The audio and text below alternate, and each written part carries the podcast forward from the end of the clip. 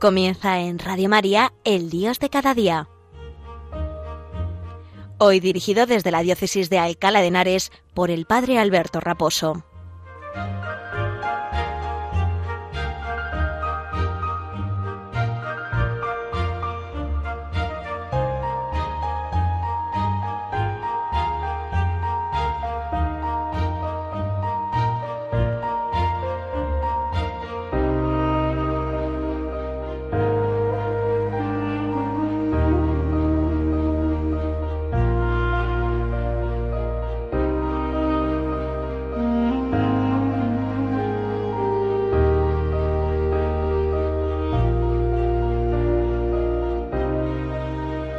Muy buenos días y un saludo muy cordial desde la parroquia San Sebastián Mártir en Arganda del Rey, en la diócesis de Alcalá de Henares, localidad situada a 23 kilómetros de la capital de Madrid, por, eh, en dirección a, Valencia, en, dentro de, la A3, de la Nacional A3. Eh, en este sábado ya dentro de la segunda semana de Adviento, la víspera del domingo Gaudete, nos llena de alegría poder estar con todos ustedes eh, participando de este sábado, eh, rezando a nuestra Madre la Virgen, pidiendo que cuide de cada uno de los enfermos, de los ancianos que viven solos, de aquellos que estáis realizando las compras rutinarias, semanales, los que vais en el coche, todos aquellos que estáis haciendo las tareas domésticas, de limpiezas y, demás, o aquellos que estáis escuchando la radio de María, de la Virgen, sin más, por, por el hecho mismo de, de, escucharla. ¿no?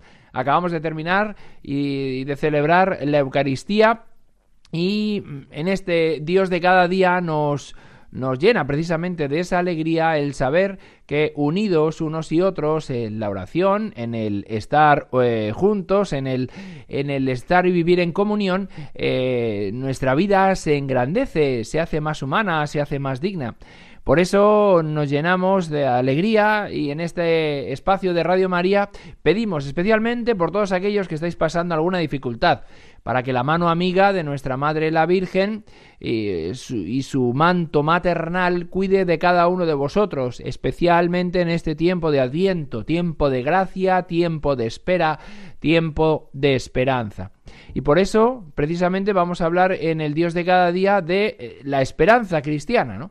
Dios ha puesto en nuestros corazones el deseo de llegar hasta Él, el deseo de amarle y de conquistarle.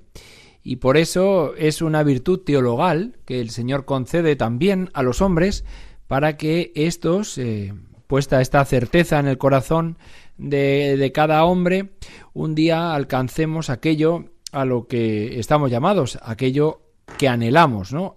Ese deseo que en cada hombre eh, está puesto en su corazón, que, cada hombre tenemos en, nuestra alma, pues al final eh, se, se, planificará el día que, que, poseamos ya los, los, frutos del reino de los cielos, ¿no? Ahora lo explicaremos un poco más con las citas pertinentes del Catecismo de la Iglesia Católica y también citando un documento fundamental y que es bueno releer en este tiempo de Adviento, que es la encíclica del Papa Benedicto XVI, Salvados en la Esperanza, Spe Salvi. Bueno, pues vamos a comenzar el Dios de cada día que hoy mm, dedicaremos especialmente a la esperanza y también hablaremos de Dios y la lavadora.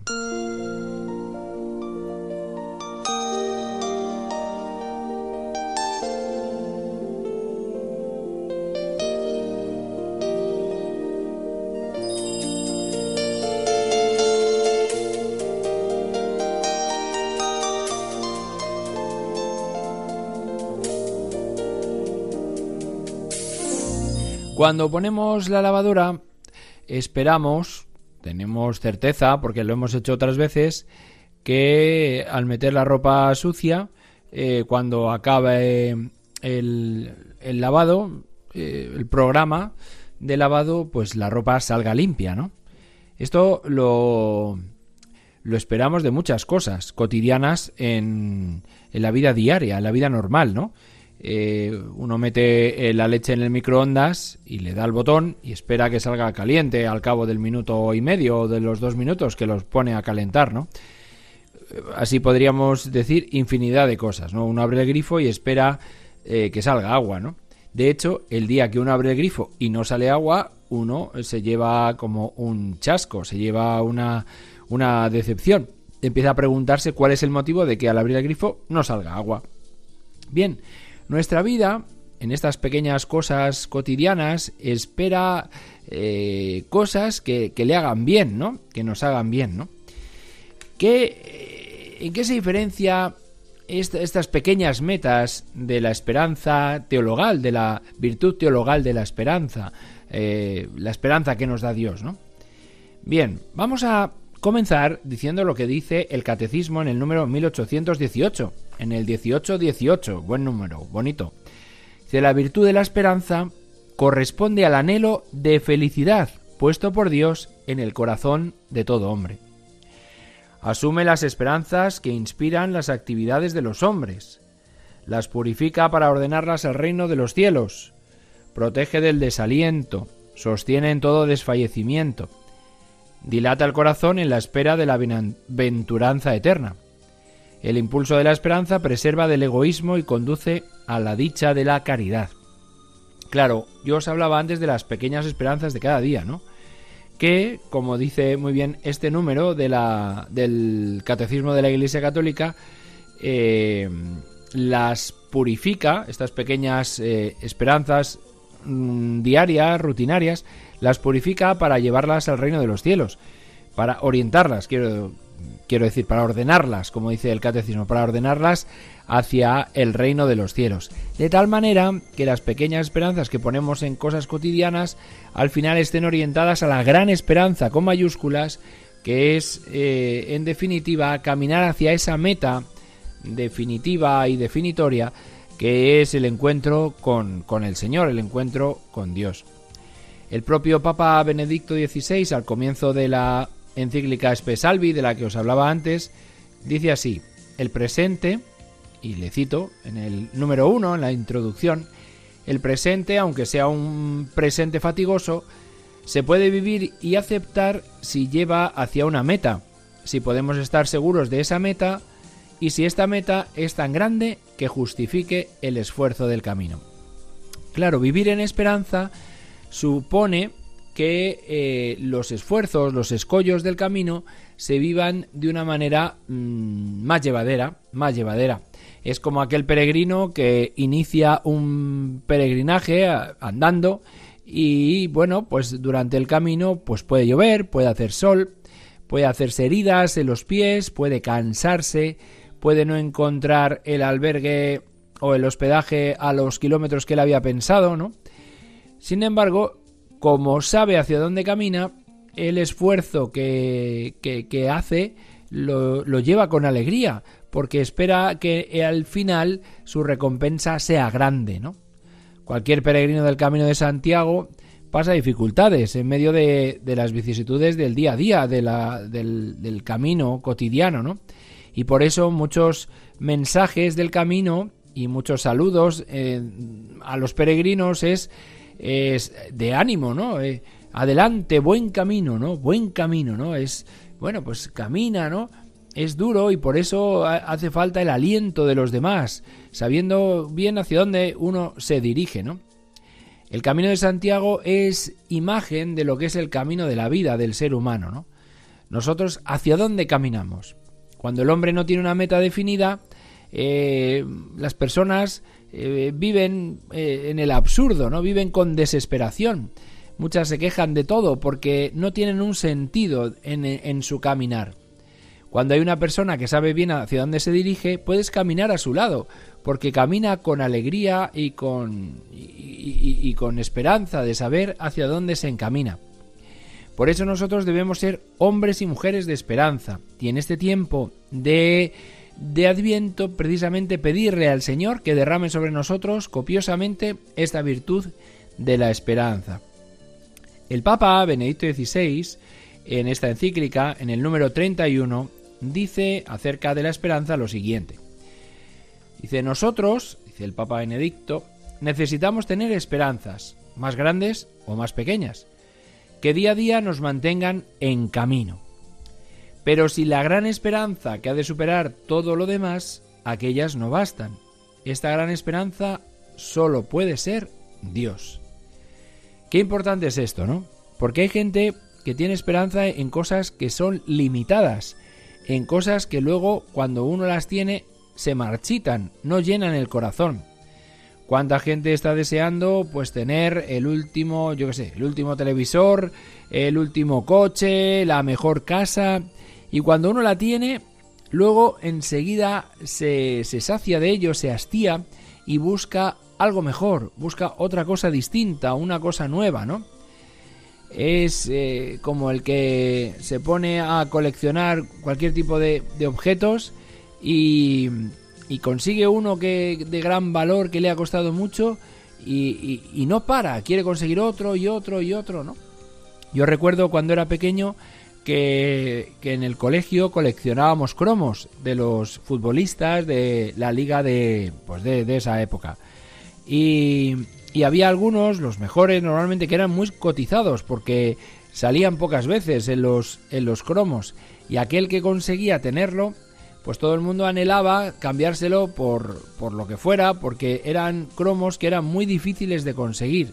Y así una vez que conseguíamos los más difíciles, pues poder completar todo el álbum que, que había que también que rellenar con, con todos los futbolistas, ¿no?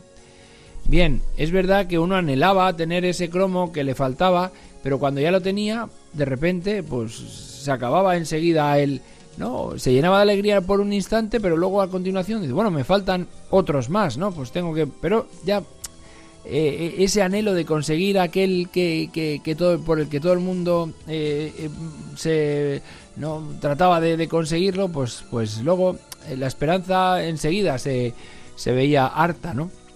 Por eso las esperanzas cotidianas de las pequeñas cosas están bien en tanto en cuanto nos llevan a poner la esperanza de nuestro corazón en aquel que, que verdaderamente la cumple, que verdaderamente sacia el deseo de eternidad que tiene nuestro corazón. El Papa Benedicto XVI habla de tres lugares eh, de aprendizaje y ejercicio de la esperanza, que yo creo que es bueno que los renovemos, que, que reactivemos en estos, en estos días. Uno es la oración como escuela de la esperanza. El Papa habla que la oración es un momento para reactivar nuestra esperanza, ¿no? Para reactivar aquello que muchas veces por el día a día se va desgastando y se va olvidando.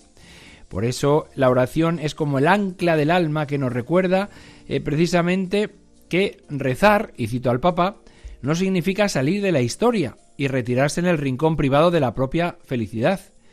El modo apropiado de orar es un proceso de purificación interior que nos hace capaces para Dios y precisamente por eso capaces también para los demás.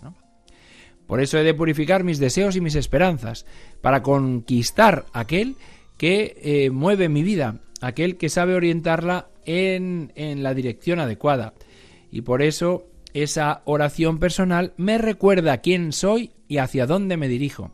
El trato personal con el Señor me ayuda a recordarme que estoy en camino, que esta vida no, no va a colmar toda mi existencia. Habrá cosas que me den felicidad y, y alegría y gozo.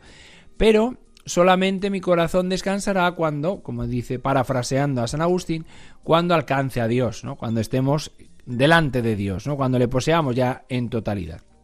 Por eso la oración es un momento para reactivar nuestra esperanza. Un segundo momento de aprendizaje y de encuentro con, el Señor para reactivar nuestra esperanza es eh, el lugar del, del el actuar, ¿no? dice el Papa, y el sufrir como lugares de aprendizaje de esperanza. Toda actuación seria y recta del hombre es esperanza en acto. Cualquier eh, forma de, actuación del hombre es esperanza en acto porque reclama algo más que va más allá, ¿no? Porque reclama aquello que, que, a lo que nos llama Cristo, ¿no? Dice, si no podemos, dice el Papa, si no podemos esperar más de lo que es efectivamente posible en cada momento y de lo que podemos esperar que las autoridades políticas y económicas nos ofrezcan, nuestra vida se ve abocada muy pronto a quedar sin esperanza, ¿no? ¿Cuántas personas me dicen a mí en, el confesionario y también fuera en la calle que o en la iglesia, en la parroquia que que bueno, que, que muchas veces cuando salen las noticias, pues le, sienta mal lo que dicen los políticos, ¿no? Lo que dicen nuestros dirigentes, lo que dicen ciertas personas que tienen autoridad. Y se enfadan porque piensan que, pues que, no es adecuado con lo, con lo, que es el ser humano, que, que no es adecuado para el bien de las personas, y muchas veces tienen razón. Pero hemos de mm, recordarnos a nosotros mismos que incluso nuestros gobernantes cuando se equivocan o cuando no, no dictan leyes que, que, que, buscan el bien común y la justicia y la solidaridad, mm, la última palabra no la tienen ellos, la última palabra la tiene Dios. Y aun incluso en medio de la injusticia o de los desmanes o de los tejemanejes que a veces pues las autoridades económicas, civiles o, los gobernantes de turno eh, pues, pues tienen, sin embargo la última palabra la tiene Dios. ¿O es que Pilatos está todavía gobernando y por encima del Señor? ¿Quién es el que está ahora? ¿El emperador Augusto? ¿Diocleciano? que persiguió a los cristianos? El, procurador Daciano que vino a torturar, que el otro día celebrábamos ante Eulalia de Mérida a tantos y tantos seguidores de Cristo. ¿Qué va? Eh, no, el nacionalsocialismo, el comunismo. Al final solo queda Dios al final solo queda Dios. Y si tenemos una mirada sobrenatural, y si tenemos una mirada que sabe sufrir en el presente, que sabe actuar con rectitud, entonces seremos hombres y mujeres de esperanza. Sabemos bien hacia dónde nos encaminamos y nuestros y nuestros actos tienen su eco en la eternidad, como muy bien decía la película de Gladiator, ¿no? esa película sobre ese gladiador eh, español que, eh, que, protagonizaba el actor estadounidense Russell Crowe, ¿no? Ese actor eh, que yo creo que, era extremeño, ¿no? En, la película, ¿no? hablaba eso, nuestros actos tienen repercusión en la eternidad. Y es así. Cuando esto lo sabemos, cuando esto tomamos en serio lo, lo, que, lo que significa, pues entonces nos, hacemos hombres y mujeres de esperanza. Y así, en tercer lugar, el Papa mm, Benedicto XVI habla de el juicio final como también lugar de aprendizaje de la esperanza. ¿Por qué? Porque nos lleva a mm, no a vivir con temor, pero sí a vivir con responsabilidad nuestros pasos en esta tierra. Dice el Papa en el número 44 que la imagen del juicio final no es en primer lugar una imagen terrorífica, sino una imagen de esperanza. Quizás la imagen decisiva para nosotros de la esperanza. Y se pregunta el Papa, pero ¿no es quizás también una imagen que da pavor? Y dice, yo diría, es una imagen que exige la responsabilidad. Claro, nuestra esperanza nos hace, eh, eh, ser responsables, nos hace volvernos responsables, porque estamos llamados a una cosa muy grande, a compartir con Dios toda la eternidad y por eso Él nos ha dicho también el camino para conseguirla, el camino para, para llegar hasta Él. Por eso no hemos de desanimarnos, por eso hemos de vivir con responsabilidad pues todos nuestros actos, sabiendo que cuando damos de comer al hambriento, cuando damos de beber al sediento, cuando damos de lo nuestro a los que más lo necesitan, cuando colaboramos con organizaciones que, que nos ayudan en nuestra vida espiritual y, también ayudan a las personas más desfavorecidas. Y por eso hoy precisamente tenemos que hablar de la, importancia de que todos colaboremos para que esta radio de la Virgen, y, especialmente en este tiempo de, Navidad, eh, se pueda mantener, se pueda, se pueda sostener, ¿no? Y de ahí que esta campaña de Navidad que estamos haciendo desde todos los programas de Radio María apele a la generosidad de todos los oyentes, ¿no? Porque la radio de la Virgen hace mucho bien, me hace mucho bien a mí, me hace mucho bien a todos los que la escuchan y todos debemos tener la obligación de ayudarnos para que esta voz de, de la Virgen este eco de la palabra de Dios llegue a cuantas más personas mejor, porque eso hace que nos llenemos de esperanza y, sepamos hacia dónde caminamos. Por eso en este tiempo de Adviento, el, programa, la, radio de la Virgen Radio María se, se mueve, se moviliza para que todos los oyentes y todos aquellos que quieran colaborar de manera desinteresada, sabiendo que es un bien a la sociedad, sabiendo que es un bien a los hombres, pues tratemos de colaborar unos con otros, enviando pues los donativos pertinentes a la radio de la Virgen, eh, enviando nuestras oraciones, enviando también nuestros, ¿por qué no? no? Nuestras suscripciones, para que se pueda sostener y se pueda seguir llevando a cabo esta tarea de evangelización tan hermosa, tan adecuada y tan necesaria en nuestro, en nuestro, nuestro siglo XXI, ¿no?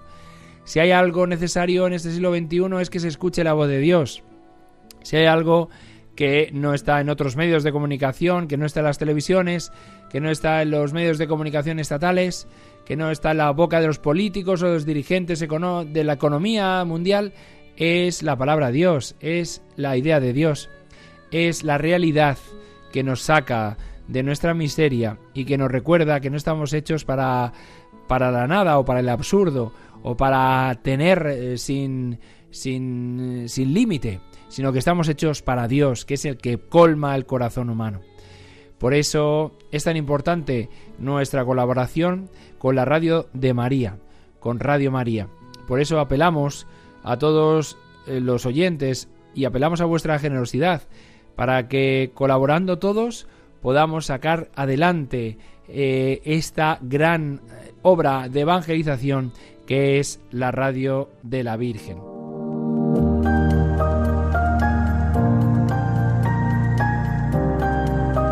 Adviento es tiempo de esperanza del Verbo que se hizo carne y que con su sangre selló con la humanidad un pacto de eterna alianza. Durante este tiempo acompañamos a María cuando el dulce peso del Niño Dios se hace sentir en su seno virginal. Nuestra espera en comunión se expresa en el carisma evangelizador de Radio María. Continuamos expandiendo la radio de la Madre para que la palabra de Dios llegue a cada uno de los hermanos. Para ello necesitamos tu ayuda. Colabora. Puedes hacerlo en cualquier sucursal del Banco Popular o sus filiales, en el Banco Santander, en las cuentas de la Asociación Radio María o si quieres que tu donativo desgrave fiscalmente, en las cuentas de la Fundación Amigos de Radio María, en los mismos bancos, indicándonos tus datos por teléfono si es la primera vez que lo haces también por transferencia bancaria, giro postal o cheque a nombre de Asociación Radio María, enviándolo a Radio María, Paseo de Lanceros 2, primera planta 28024, Madrid. Si lo prefieres, puedes llamar al 91 822 8010 y te facilitaremos todos los trámites. Adviento en Radio María, la fuerza de la esperanza.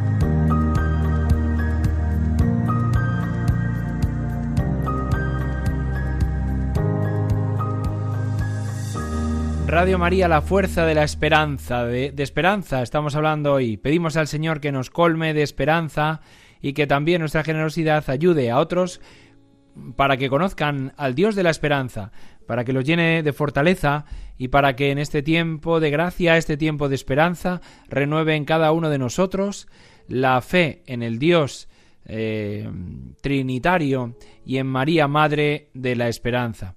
Que María cuide de cada uno de vosotros con mi bendición me despido hasta el programa siguiente. Un saludo de vuestro sacerdote y amigo, el Padre Alberto Raposo.